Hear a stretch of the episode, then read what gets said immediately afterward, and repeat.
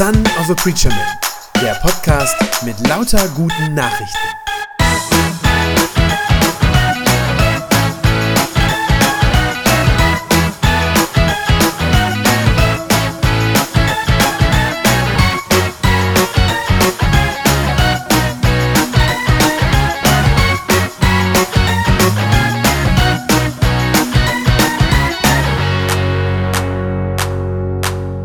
Wir sind immer noch mittendrin in unserer Predigtreihe, alles neu. Das heißt, wir fragen immer noch danach, was ändert sich eigentlich, wenn ich Christ werde oder wenn ich Christ bin, als Christ lebe. Und ich habe heute eine gute Nachricht. Wenn du Christ wirst, dann bekommst du eine neue Familie, nämlich die Gemeinde. Vielleicht denkt jetzt der eine oder andere, äh, oh nein, muss das sein? Ausgerechnet die Gemeinde? Ähm, viele Leute denken ja beim Stichwort Gemeinde an ein langweiliges Treffen von vielleicht ein paar verstaubten Leuten am Sonntagmorgen. Das ist das, was manche so im Kopf haben. So ein bisschen wie die grauen Herren bei Momo. Kennt jemand das äh, Kinderbuch von Michael Ende, Momo? Mit diesen grauen Herren, diese griesgrämigen Männer in den grauen Anzügen, die alle gleich aussehen, äh, keinen Spaß verstehen und deren einzige äh, Existenzberechtigung ist, dass sie dir deine Zeit stehlen. Also das ist in der Geschichte so. Und ich befürchte, das ist so ein bisschen das Bild, was manche Menschen vor Augen haben, wenn sie dieses Stichwort Kirche oder dann eben Gemeinde hören. Dabei ist das so ein vollkommen falsches Bild. Ein völlig falsches Bild. Gemeinde kann manchmal ganz schön anstrengend sein, das will ich wohl zugeben. Aber ich glaube, Gemeinde ist zugleich wunderschön Sie ist belebend. Ich glaube, Gemeinde ist wild, herausfordernd und sie ist vor allem eins, sie ist lebensnotwendig. Ich glaube, das ist meine herausfordernde und vielleicht ein bisschen steile These heute Morgen, ich sage, ohne Gemeinde kann man gar nicht Christ sein. Ohne Gemeinde geht das nicht. Warum? Um das ein bisschen zu verstehen, muss man zuerst einmal wissen, was in der Bibel mit Gemeinde eigentlich gemeint ist. Und dazu habe ich uns zwei kurze Verse mitgebracht. Das sind die ersten beiden Verse aus dem Kolosserbrief, also ein Briefanfang in der Bibel. Eigentlich relativ langweilig, eigentlich steht da nur so, eine, äh, so ein Absender und eine äh, Begrüßungsfloskel drin, aber das verrät eben auch einiges darüber, wie in der Bibel Gemeinde verstanden ist. Also die ersten beiden Verse aus dem Kolosserbrief. Da steht, Paulus und Timotheus schreiben diesen Brief. Er richtet sich in, an alle in Kolossä, so hieß die Stadt, er richtet sich an alle in Kolosse, die Gott für sich ausgesondert hat, die Brüder und Schwestern, die durch Christus zum Glauben an Gott gekommen sind. Um das Spannende da herauszuhören, muss man wissen, Paulus schreibt an eine Gemeinde, die er nicht kennt. Er war da noch nie. Er war nie in Kolosse und er hat die Christen da noch nie kennengelernt und noch nie persönlich gesehen. Und trotzdem, und das steckt da drin, sind sie für ihn Familie. Er schreibt an die Schwestern und an die Brüder obwohl er sie nicht kennt. Dieses Bild ist das vorherrschende Bild in der Bibel für Gemeinde. Es wird immer wieder benutzt. Immer wieder für die Gemeinde Jesu. Das heißt, wir haben einen gemeinsamen Vater im Himmel und das macht uns zu Geschwistern, zu Brüdern und Schwestern. Ich weiß natürlich gar nicht, ob jetzt Familie unbedingt für jeden von uns heute Morgen ein positives Bild ist. Das muss ja nicht sein. Es gibt ja auch Menschen, die durchaus schlechte Erfahrungen mit Familie haben. Das ist traurig, aber das ist so. Aber wenn wir einfach mal eine, eine gute, eine funktionierende, eine liebevolle Familie annehmen, dann ist das ein, ja, ich finde, unglaublich starkes und auch ein sehr schönes Bild für das, was in Gemeinde passiert. Ich habe ja selbst vier, vier Kinder, sprangen gerade hier vorne auch schon rum. Und bei jedem einzelnen von ihnen kann ich mich daran erinnern, was für ein einzigartiger und für ein wunderbarer Moment das war, dieses Kind nach der Geburt, unmittelbar nach der Geburt, zum ersten Mal im Arm zu halten und das Kind in der Familie, in unserer Familie zu begrüßen. Und genauso herrlich ist das, wenn ein Mensch zum Glauben an Jesus durchdringt. Das ist die gleiche Freude. Wenn einer anfängt zu glauben und Gott zu vertrauen, dann heißt das in der Bibel sogar, er wird neu geboren. So steht das da. Das ist tatsächlich der Vergleich, den das Neue Testament verwendet. Und das passiert in aller Regel nicht einfach so. Das passiert einem Menschen nicht einfach alleine, sondern das passiert normalerweise in einer Gemeinde. Dass ein Mensch in einer Gemeinde zum lebendigen Glauben findet. Und wie faszinierend ist das dann, wenn man dieses Bild jetzt mal weiterdenkt? Wie faszinierend ist das, den Kleinsten, den, den Neugeborenen, und dann werden sie größer, denen beim Wachsen zuzusehen. Fast jede Woche können die ja was Neues, nicht? Das ist Wahnsinn. Und ich glaube, dasselbe passiert auch, wenn so ein, ein neugeborener Christ in einer Gemeinde so seine ersten Glaubensbabyschritte sozusagen macht. Dann zieht er sich irgendwo dran hoch, nämlich innerlich am Wort Gottes, zieht er sich hoch. Er macht seine ersten Schritte im Vertrauen auf Gott. Er fängt an zu sprechen im Gebet mit Gott. Man könnte vielleicht sagen, Gemeinde ist der Ort, wo der Glaube laufen lernt. Und wenn das Kind dann älter wird, dann übernimmt es vielleicht auch Verantwortung, vielleicht auch für die jüngeren Geschwister. Gerade dieses Jahr, jetzt im Frühling, vor zwei, drei Monaten, da hat unser Ältester, der wird jetzt bald zwölf, seiner kleinsten Schwester, die ist gerade drei, äh, der hat er geholfen, Fahrradfahren zu lernen. Ist noch gar nicht so lange her. Er hat ihr also geholfen, erstmal da hochzukommen, aufs Fahrrad aufzusteigen, ein bisschen wackelig. Und dann hat er sie am Gepäckträger festgehalten und ist also mit ihr die Straße hoch und runter äh, gerannt, bis sie alleine fahren konnte. Und genauso soll es in der christlichen Gemeinde auch sein. Dass derjenige, der schon lange mit Jesus lebt und unterwegs ist, diejenigen an die Hand nimmt oder denjenigen an die Hand nimmt, der noch neu im Glauben ist. Und ihn so an der Hand nimmt und begleitet und ihm hilft, selber Glauben zu lernen und selber groß zu werden. In diesem Bild von der Familie steckt aber noch mehr drin. Nicht nur das Aufwachsen in einer Gemeinde, sondern da steckt auch drin, zum Beispiel funktioniert eine Familie ja nur, wenn alle Familienmitglieder zusammenhalten und alle mithelfen.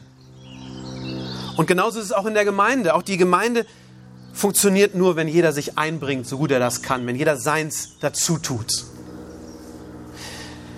Und genauso wie in einer Familie muss man sich auch in der Gemeinde gegenseitig aushalten.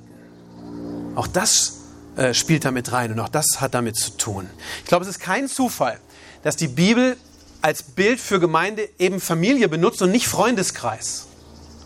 Also Freundeskreis, nicht Leute, die man sich selber aussucht, die man gut leiden kann, mit denen man sich gerne umgibt. Das ist nicht das Bild in der Bibel, nein, sondern Gemeinde wird, glaube ich, auch deshalb mit Familie verglichen, weil man sich die Familienmitglieder eben nicht selber aussuchen kann. Man gehört einfach zusammen. Und das kann auch mal anstrengend sein. Ist vielleicht wie zwei Schwestern, die sich ein Zimmer teilen und sich dabei hin und wieder auf die Nerven gehen. Unsere beiden Mädels, die tun das. Also ein Zimmer teilen und sich auf die Nerven gehen, beides.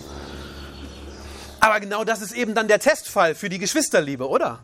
Genau so funktioniert das. Da bewährt es sich wirklich, dass man sagt, wir sind Familie, wir gehören zusammen. Und genau wie in jeder Familie wird auch in der Gemeinde ganz sicher mal gestritten, ganz bestimmt. Aber eben genau wie in einer guten Familie gilt es dann, dass wir uns im Streit nicht gegenseitig loslassen und sagen, ach, der andere ist mir jetzt egal, kann mir gestohlen bleiben. Sondern dass wir uns Mühe geben, wieder zusammenzufinden, uns zu versöhnen. Das alles steckt da drin, vielleicht sogar noch mehr. Vielleicht noch das gemeinsame Essen, das gemeinsame Feiern, das habe ich jetzt gar nicht alles genannt. Aber das alles steckt in diesem Bild, wenn die Bibel sagt, Gemeinde, das sind Schwestern und Brüder, das ist Familie. Und all das ist unersetzlich.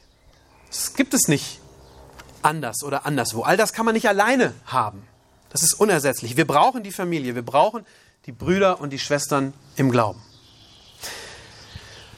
Eigentlich ist das mit dem, was ich jetzt gerade gesagt habe, schon klar, aber ich will es trotzdem nochmal sagen, weil es so viele hartnäckige, falsche Bilder von Gemeinde oft in den Köpfen gibt. Ich habe das am Anfang so ein bisschen karikiert, aber die, die gibt es ja, diese Vorstellung. Ich will nochmal sagen, was Gemeinde dann nicht ist. Gemeinde ist nicht einfach nur, mag es auch sein, aber nicht einfach nur der Treff der Dorfgemeinschaft. Das ist es nicht, jedenfalls nicht nur. Gemeinde ist auch kein kultureller Interessenverein in erster Linie. Klar, man macht auch Dinge zusammen, auch kulturelle Sachen, ja, aber das ist nicht das Eigentliche.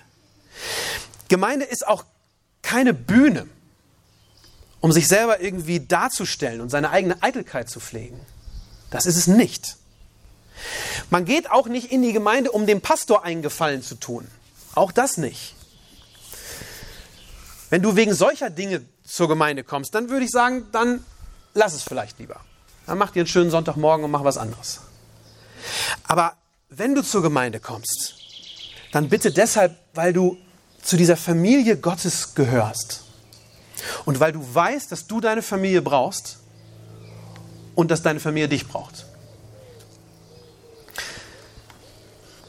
Dass das nicht einfach nur eine, eine Floskel ist, diese Rede von der, von der Familie, von der familiären Gemeinschaft. Das habe ich tatsächlich selber schon ganz oft erlebt. Und ich bin froh, dass ich das schon oft habe sehen dürfen. Ich bin jedes Mal begeistert davon, wenn man als Christ mit anderen Menschen, mit anderen Christen zusammentrifft, die man vielleicht bis dahin gar nicht kennt, mit denen man vielleicht sogar äußerlich gar nicht so furchtbar viel gemeinsam hat.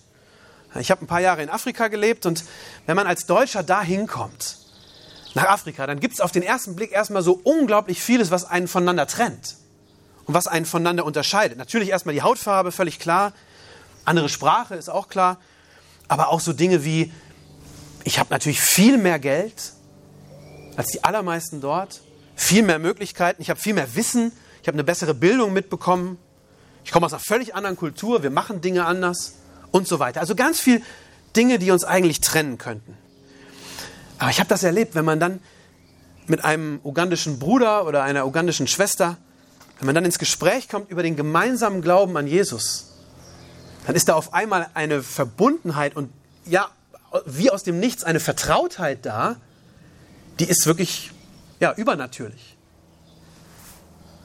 Und obwohl wir so verschieden sind, habe ich das oft erlebt, äh, dass wir dann plötzlich wirklich dieses Gefühl hatten, jetzt gehören wir zusammen, wie Geschwister. Gott macht uns zu seinen Kindern und wenn das stimmt, dann macht er uns damit zu Brüdern und Schwestern. Auch hier in Deutschland kann man das erleben, muss man nicht für nach Afrika fahren.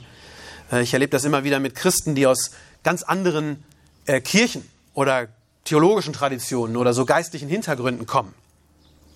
Das liebe ich so an der Begegnung in der evangelischen Allianz. Das ist ja so ein Zusammenschluss von ganz vielen evangelischen Kirchen und Freikirchen. Ich finde das wunderbar zu sehen, wie, wie bunt das ist und wie das zusammenkommt und wie es trotzdem alles zusammengehört. Es mag dann sein, dass man sich gegenseitig mal ein bisschen komisch findet. Sag mal, wie, wie macht ihr das denn? Das ist ja merkwürdig. Aber wir kommen dann eben auch immer wieder an den Punkt und merken, wenn Jesus unser Bruder ist, dann sind wir eben untereinander Geschwister. So schön, dass gerade ihr heute als Gäste hier bei uns seid. Das finde ich total toll. Das passt gerade total zu diesem Thema. Ich weiß das auch, dass einige von euch das auch schon erlebt haben und dass es sogar welche hier in unseren Reihen heute Morgen gibt, die das sogar so für sich sagen würden. Die sagen würden, die Gemeinde, das ist mein Zuhause, das ist meine Familie. Aber vielleicht sind ja eben auch einige, ich vermute das einfach mal, auch einige hier, die Gemeinde bisher oft ganz anders erlebt haben. Und wenn du dazugehörst, zu diesen Leuten, die vielleicht eher ein kritisches Bild von Gemeinde haben, dann will ich dich einladen, lass dich ein auf deine neue Familie. Jeder, der zusammen mit anderen Glauben leben will, der sagt, ich will Gott suchen, ich will Jesus nachfolgen. Und jeder, der sich wirklich Gemeinschaft wünscht, der ist herzlich willkommen. Herzlich willkommen. Jetzt kommen ja erstmal die Sommerferien. Dann werden wir uns vielleicht eine Weile lang nicht so intensiv sehen. Nächste Woche nochmal, aber danach geht es dann mit den Ferien los. Vielleicht werden einige von euch weg sein. Aber nach dem Sommer, wenn wir dann wieder zusammenkommen, habe ich mir vorgenommen, dass wir genau dieses Thema nochmal vertiefen wollen. Ich glaube, dass die Frage nach Gemeinde und wie wir hier miteinander leben wollen, ich glaube, dass diese Fragen so wichtig sind, dass ich äh, gedacht habe, ich mache daraus im September, wenn es dann wieder so richtig losgeht, eine eigene Predigtreihe nochmal, speziell zu diesem Thema. Da werden wir nochmal einige Punkte vertiefen. Da geht es dann darum, wofür stehen wir als Gemeinde eigentlich, auch nochmal genauer gucken, wie gehen wir eigentlich damit um, wenn Streit ist untereinander in der Gemeinde und so weiter.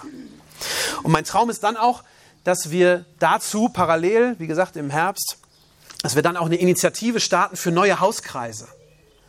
Hauskreise, wer das noch nicht kennt, noch nicht gehört hat, das sind so kleine Gruppen, die sich in den Häusern treffen mit ein paar Leuten aus der Gemeinde und da einfach zusammenkommen. Manche treffen sich jede Woche, andere alle 14 Tage, ist egal, das spielt letztlich keine Rolle.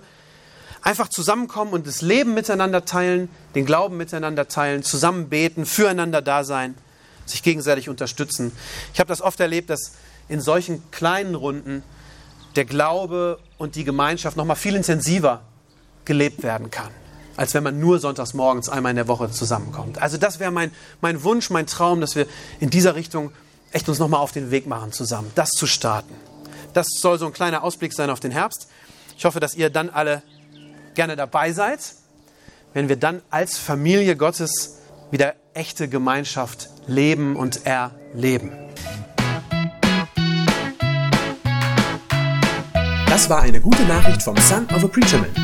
Wenn sie deinen Glauben gestärkt hat, dann abonnier doch einfach meinen Podcast bei Spotify, iTunes oder podcast.de und gib mir ein Like auf Facebook. Ich hoffe, du hörst mal wieder rein. Gott segne dich und bis bald.